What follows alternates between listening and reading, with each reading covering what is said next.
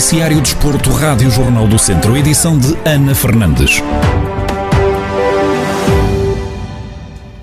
Depois de ter vencido o Marítimo em casa, o Tondela tem agora uma deslocação à casa do Braga, em jogo da jornada 20 da Primeira Liga. Carlos Agostinho, comentador desportivo da Rádio Jornal do Centro, fez a antevisão ao encontro e garante que a equipa beirã não vai ter uma tarefa fácil. Sem dúvida, uma tarefa extremamente complicada vão ter pela frente, por, por vários motivos. Primeiro, pela, pela classificação. O Braga está, está, numa fase muito boa, fazer um campeonato fantástico, eh, numa luta por, por, um lugar no pódio, e um Tondela que, que está a fazer um campeonato a nível pontual ao nível que nos tem habituado, eh, mas em casa, fora um ponto, e, vai ser naturalmente, se, se, se, aquilo que se passou até agora continuar, vai ser extremamente complicado. Mas sabemos que no futebol, eh, isso, as estatísticas pouco contam e às vezes de um momento para o outro tudo se transforma. Agora que vai ser uma tarefa muito complicada, vai, em 21 pontos que o Tondela tem amelhados até ao momento, só um foi conquistado na condição de visitante. Apesar deste fator, Carlos Agostinho acredita que os Beirões podem ir pontuar a Braga mas também acreditamos que o Tondela há de começar o momento em que, em que vai conseguir pontuar fora e, e por que não já em Braga. Sabemos que,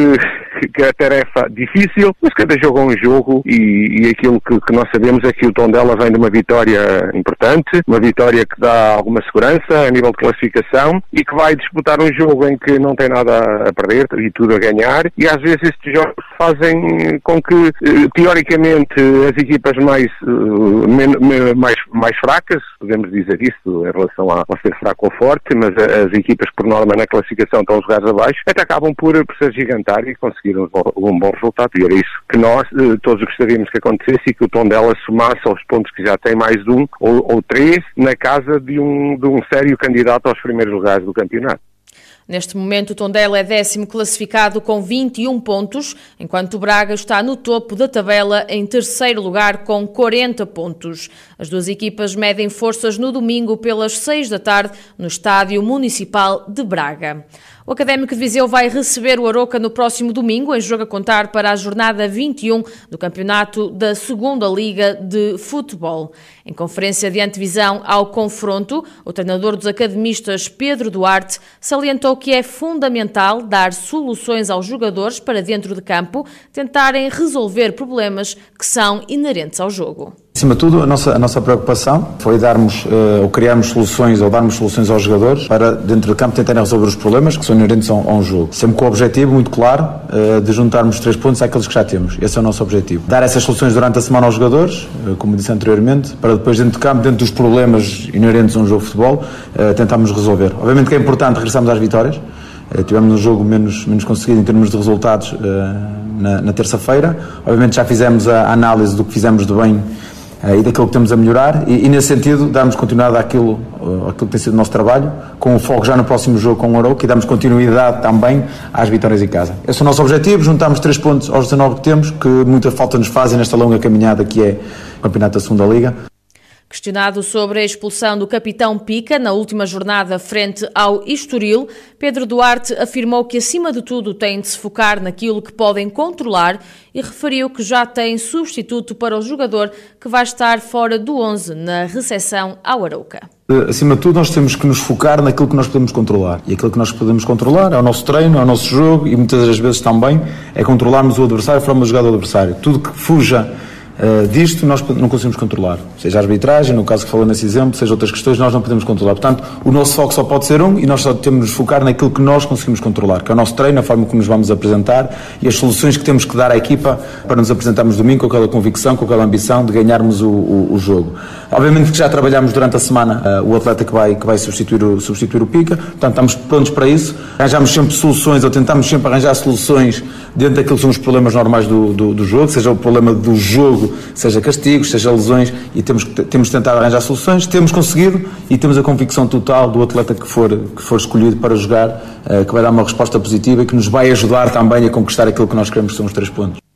Pedro Duarte, o treinador do Académico de Viseu, em antevisão ao encontro frente ao Aroca, que se vai realizar no próximo domingo, às três da tarde, no estádio do Fontelo. Ainda no clube academista, o estádio vai entrar em obras a partir do dia 1 de março. A equipa vai então realizar o último confronto da época em casa, frente ao Aroca. As três jornadas seguintes vão ser discutidas fora, mas no dia 14 de março, os academistas têm encontro marcado dentro de portas e por isso terão de arranjar uma solução para jogar.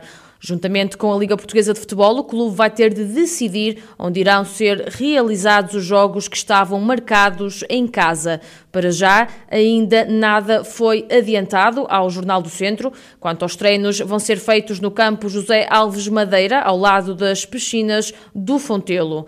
Em abril de 2020 já tinha sido anunciado pela Câmara Municipal de Viseu que o estádio ia entrar em obras. Segundo a autarquia, o projeto prevê a colocação de um novo piso sintético, essencialmente destinado ao atletismo, ficando o recinto apto a acolher provas nacionais e internacionais. Outra das intervenções passa pela aplicação de um novo relevado no campo de futebol, com recurso à relva natural por sementeira.